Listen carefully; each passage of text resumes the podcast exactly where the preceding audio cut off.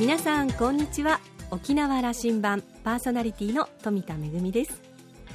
イギリスの旅から帰ってきたばかりではありますがフランスとスペインの旅に再び出かけました。あのイギリスは島国の良さがそしてフランスやスペインは大陸の良さがあってそれぞれカラーの違う国ですよね。えー、今回はプライベート半分仕事半分の旅だったんですがフランスもスペインもどちらもビールとワインがとっても美味しい国なので、えー、たくさんね美味しいお酒もいただきましたし美味しいお料理もいただいて充実した旅でした。詳しい旅のお土産話はめぐみのあしゃぎだよりのコーナーでお届けいたします。沖縄羅針盤今日も5時までお付き合いください。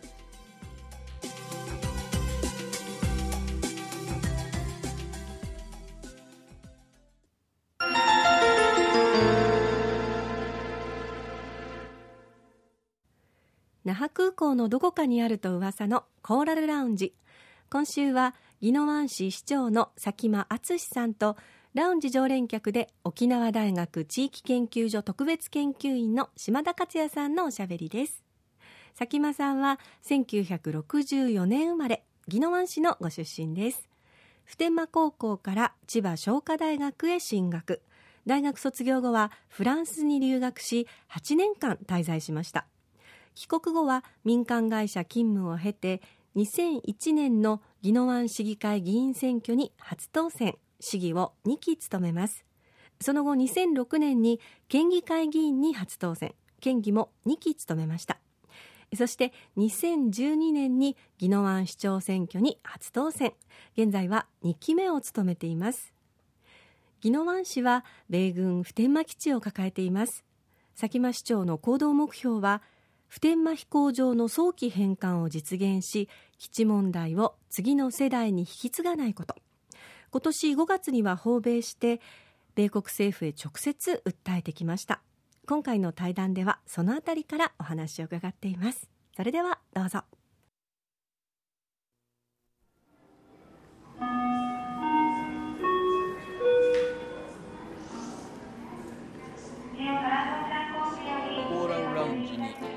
市の佐喜真市長来てもらいました。2度目の出演です。はいどうぞよろしくお願いします。5年ぶりでございます。5年ぶりですか。あの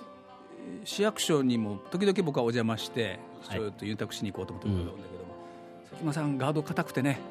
そんなことないと僕が警戒されてると思うんだけど島田が来たお茶のもやという話になってるんだけどそしたら大体3人ぐらい基地対策課の 幹部の皆さんもいてね何話すのかなというかどうどうなんですかねこれ国があの佐喜真さんがどういうふうに動くかとか、うん、あのこうチェックされてるんじゃないですか。まあ、そこはないと思うんですよね。うん、まあ、ただ、訪米に関して言えば、まあ、当然あの外務省にお願いをしながら、まあ、アメリカサイドの方々のリクエストを通して、まあ、いわゆるその対応してくれる方々と、まあ、アポを取る。国の協力は、それはそうでしょうね、はい、外交ですもんね。ないとなかなかアポが取れないと。いずれにせもあの全国からあの宜野湾市の市長の動きはあの、まあ、関心持って見られてるはずですからご本人はそんな意識あんまない、ないです、コーラルラウンジに来た 来てもらったからにはこう胸筋開いて何でも喋ってもらおうと思ってますからね、はいはい、飛行機が出発するまで30分お付き合いください、はい、できるだけ協力したいと思います。先月、はい、5月、はい、あの渡米なさって、はい、要請行動なさってきましたね、はい、あの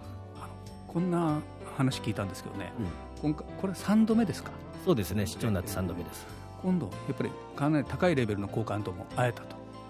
あの毎回そうなんですけども、あ、当然あの連邦議員の方々あるいはその政府であれば国務省国防総省含めて、まあ、今回は特にあのあの真空タンク国のですね NSC という、まあ、研究所があるんですけどそこのあの大統領補佐官のえー、ポテンチャーさんという方なんですけども。国の政策にはすごく影響力ある人なんですよ。ですね。はい、で佐喜真さんねその内容の前にね、うん、これご本人が思っているよりも高いレベルの人たちが出てくるという状況があるのは、これはこれこういう情報が出てるとそのあの次期県知事候補の最有力者だということでアメリカも見ていて、これ大事に扱わんといかんという話になったという話もありますがどうですか？それはないんじゃないですか。まあ、ただ毎回、まあ、先ほど言った3回目ですから、まあ、1回目も、まあ、ある意味その、まあ、マッケン上院議員当時その大統領候補にも上がった方なんですけどもそういう方ともお会いできましたから、まあ、毎回そういう意味では、えーまあ、上のクラスというか。うん、少し、はい、肩透かしくらいましたけどその秋の県知事選挙に向けては新聞にもよく出てくるし、うん、よく私あの、まあ、いろんな人から特に、うん、県内の若い首長さん方と話すと、うん、誰がいいと言ったら佐喜眞さんがいいという人は何人も私は聞きましたがね。私の耳には入ってない。そのぐらいにしておきましょうか。はい、はい、あの戸部、そのだからじゃあそれ一足先に、ちょラジオでこういうことしてきたという話を聞かせてください、まず一つ目は当然普天間飛行場の、えー、荷重の負担まあ、いわゆる例えばその去年であれば12月にあの普天間第二小学校に窓が落ちたという事故あ事件がございました、まあ、そういうことも踏まえて県民市民が持っている不安感というものをやはりは米国サイトとしてもしっかりと認識をしていただきながら再発防止に努めていただきたいと。そういう意味ではね、うん、この1年はやっぱりその普天間第二のあのじもう事故、はい、もう本当に危ない事故が象徴するように、うん、いろんなことが起きましたね。はい。はい、あの市長、うん、どのくらいの頻度であのこの対策あの異議申し立てに行ったか僕はあのニュースで何度もだったんだけどもそう感じこの1年はちょっと異常でしたね。去年は確かに多かったような気がいたします、まあ、とりわけその12月ですから議会中にもかかわらず、ああいうじ、まあ、事故というか起こりましたので、まあ、その足でまたあの宜野湾市の主だったる、うん、のまあ、組織例えば老人クラブ理事会長会あるいは PTA 含めて協議をし政府に対して再発防止やあるいはまたあの普天間飛行場の、えー、ヘリが飛ばないようにしてくれというような要請もしましたので、まあ、そういった関連したようなものをアメリカにもお伝えしたと。こういうことがあったんだということを伝えるというか、はい。はい、これ直接伝えること大事だと思います、うんうん、DC の方で、まあ、当然国務国防省のあの日本担当、うん、部長含めなんですけども、まあ、いずれにしてもこれは普天間を抱える宜野湾市民からすると、まあ、騒音問題もそう事故の件もそうもう再発防止もこれ徹底していただきたいと。で夜間の飛行に対してはやはり住民の安眠妨害というようなことでやはりあの、まあ、時間制限というものをしっかりと守ってもらいたいと。そういうような形のものを直接市民を代表するという形で、えーまあ、担当の方々にお話をさせていただきました。うん、あのその感触としてはそうあのそのアメリカの、ね、高官たちの感触としては、うん、現あの現地の市長が来てご要請すること、うん、どどういう反応をしてくるんですか？まず当然あの窓枠の件については、うん、えー、遺憾であると、うん、まあ率直にそういう事故があったことに対しては、まあ、おお詫びっていうか、うん、だからこそ逆にこの、まあ、原因究明あるいは再発防止は政府を挙げてあの、まあ、米軍サイドですけどもやると。いうようなお話もございましたのでそれはそれとしてやっぱりしっかりと再発防止絶対あってはならない事故でございますからやってもらいたいと思います。うんまあ、あの騒音問題もそうですけどもただその米側との一番の違いというのは彼らはやっぱり訓練を通して粘度を上げていく。そのためにはまあ地元の意見として、まあ、あの 騒音問題はしっかりとややっていきたいという思いはあるにしてもその訓練を通さなきゃいけないということで、まあ、そこはまた研究もしていきたいなという話でございました。うんまあ、軍隊ですからね、はい、あの活動してなんぼでしょうから。そうだと思います、はい、あのでも地元側からすれば折り合いつけるものなんぼとしても夜はできるだけ飛ばないでくれよとこの時間はということの約束事になっているわけなので、この約束事がなかなか守られてないこの数年だったという、より守られにくくなったなというふうな実感が市民県民にあるはずで。あの少なくてもやはり良き隣人というね、あの視点からすると、まあ、可能な限りというかもう我々からすると絶対飛んでもらいたくないと。とりわけ十字工というのはやはりあの家族団らんで、まあ、いわゆるそのあの一つのくつろぎを邪魔するような騒音になりますので。ワシントンまで出かけていって、はい、あのうん、まあアメリカの高官たちに囲まれてね、うん、うん、地元の沖縄の声を伝えるとどうですか？ちょっとあの囲まれてし、うん、ビビらされるようなこととか起きませんか？まあそれは別にないと思うんですけども、うん、ただその我々としてはまあ、一方、うん、このあの要望というのは、えー、お伝えをするっていうか伝えなきゃいけない、まあ、改善できるところをしっかりと改善してもらいたい。ただしその我々の一方通行だけの、えー、議論だと会話が成り立ちませんので地元ではこういう協力体制もやってるとかあるいは我々の新たな、えーまあ、要望として人材育成などなどについて、米側としてサポートできるところをやってもらいたいというようなことも今回改めてあの米側というか、えーまあ、沖縄の、うん、えー、沖縄市で日本政府にもお願いをしておりますので。あの会話キャッチボールをすることにも、意味があるんだということなんですね、はいうん、十分これはですねあのお互いがやっぱり信頼するっていうかお互いがお互いの気持ちになってお話ししなきゃいけないだろうし一方通行だけだったら何もあのいいものが生まれないというか。これね今の話は、うん、あの佐喜眞さんは県庁の会議でもよくその発言をなさっているということをあの報道で私は聞くんですけども、うん、その沖縄県庁と市町村とのこのか、えー、振興計画、はい、大きな計画議論の中で、うん、県と国の信頼関係がないからうまくいくものもいかないんじゃないかということの発言をなさっていますかね。あのまあ、これはケースバイケースだと思うんですけども、うん、例えばその基地問題あるいは予算の問題含めて結局あの一方通行だと議論が成り立たない、まあ、予算にして言えばこういう予算がこういう事業として必要であると。だから予算をまあつけてくれっていう話ではないですけどもこの議論を重ねて、まあ、いわゆる事業としての事業費が計上されていくと。でそこにはやっぱりあの、まあ、フェイス2フェイスみたいな形でお話し合いというか交渉しなきゃいけないはずですけどもそういうのを前向きで交渉できるような関係を築かないといけないと思うんですあのディスカッションができてない状態にあるというふうに見えるんですね。まあ、結果として予算の場合だと一括貢献が570億ぐらいいわゆるピークの時と比較して平成30年度は減額されておりますからそうすると市町村の事業にものすごく影響してくると言い換えれば予算がつかなくなってくるとその住民の方々の、まあ、生活圏いわゆる生活の向上に支障が来るとですからそれは住民側に立って県としてもしっかりとリーダーシップを取って予算の獲得に向けてやるべきだと思います。一方でね、あの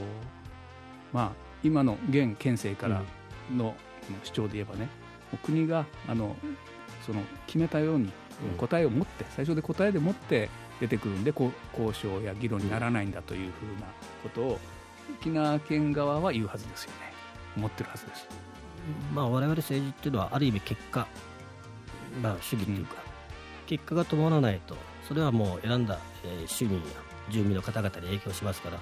あるいはその過程が重要であって過程というのはやっぱり交渉であであると思うんですね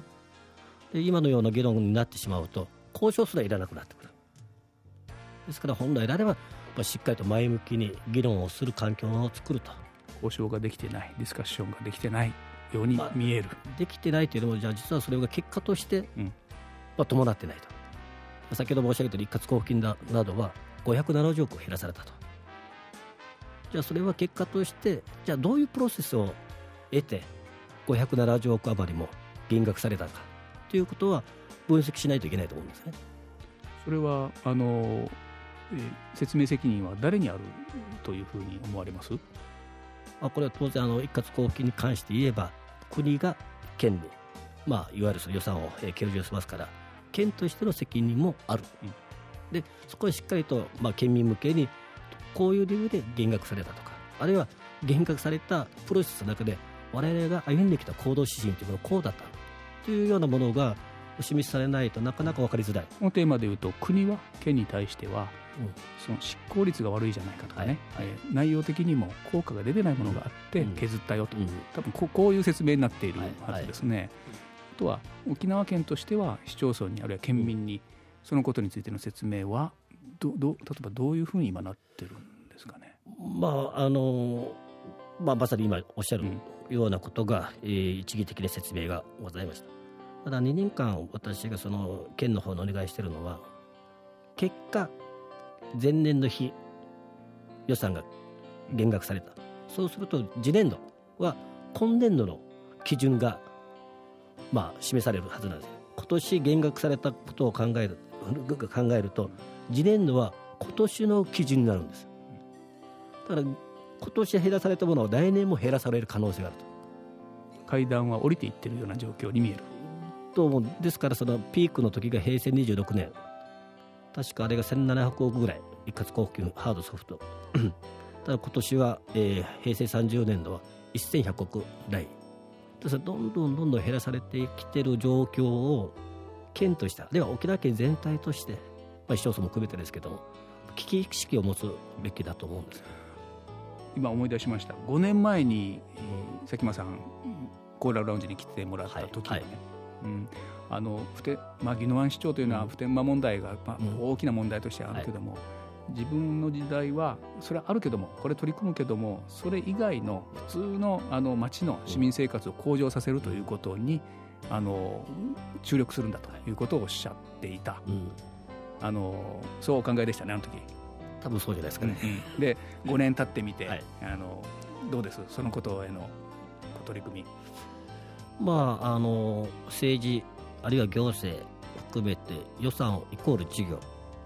事業を行いたいという時に予算がないと事業化はできない。そうすると予算は限られている、まあ、市の市税にしてもやはり限られた予算しかない。そうするといかに我々の言ってることの正当性を政府に対しても、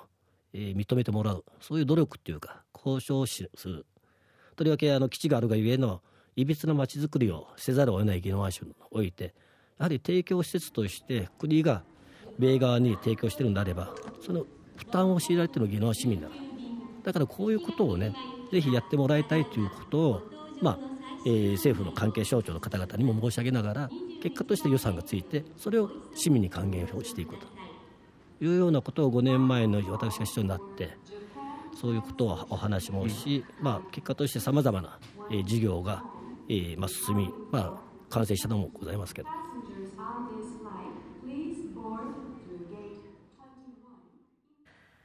宜野湾市という複雑な問題を抱えるまあ、あの町の運営に関して苦悩が聞こえてきましたね。あの、まあ、未来をどうするのかというのも大変重要な問題。でも忘れてはいけないのが今今日この町で生きている市民に対しての責任をしっかりと果たしていく。基地問題に対してももちろんそれから普通の市民生活の充実に対してもできることを精一杯やっているというあのそういった佐喜真市長のねあの普段のこう市長としての思いが伝わってきました。でもあの一方通行ではなかなか議論が成り立たないというのはとても重い言葉だなというふうに思いました。あのねいろんな立場においてはお互いそれぞれさまざまな意見があると思うのでその中でお互いの気持ちになって果たして議論することができるのだろうかというのはやっぱりそこに信頼関係がないといけないのかな。とっても難しいなと思い思いました、えー、島田さんは佐喜真市長今年11月に任期満了を迎える沖縄県知事選挙の、まあ、有力候補の一人でもあります、えー、普天間基地の早期返還を実現するという政治目標に向けてどのような決断をしていくのかこれからも注目していきたいということでした。お話の続きまた来週お届けいたします。今週のコーラルラウンジは宜野湾市長の佐喜真敦さんとラウンジ常連客で沖縄大学地域研究所特別研究員の島田克也さんのおしゃべりでした。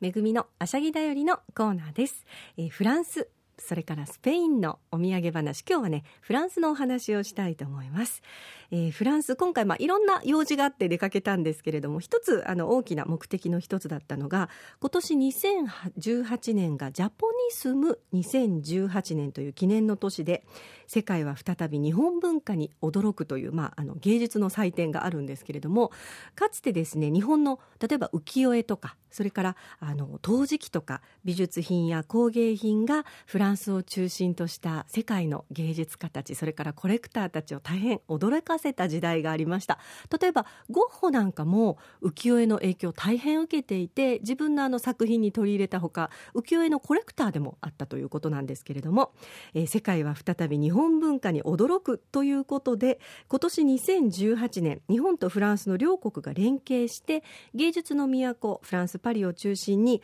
世界にまだ知られていない日本文化の魅力を紹介する大規模な複合型の文化芸術イベントが開催されるんです。本格的に始まるのは来月7月からということなんですが私はちょっと一足先にあの始まっているチームラボというねあのチームの,、まあ、あのテクノロジーとアートが融合した作品といいますかねこちらを見てきました。あの例えば沖縄でいうとコンベンションセンターよりもさらに大きな展示棟にですねたくさんのスクリーンがありましてそこにさまざまなものが映し出されているんですがびっくりしたのがねあの観客が参加できるんですよね。私大変絵が下手なんですけど私が蝶々を描いたりするとそれがこう作品の中にと取り込まれて蝶々が羽ばたいたりする 様子を見ることができたりしてこうね作品を一緒に作っていくような楽しみがありました。今年2018年ジャポニスム2018ということでこれからあの例えば香取慎吾さんの絵画展があったりとかそれから浮世絵の展示会歌舞伎などもあるそうですので楽しみにしたいと思います。めぐみのあしゃぎだよりのコーナーでした。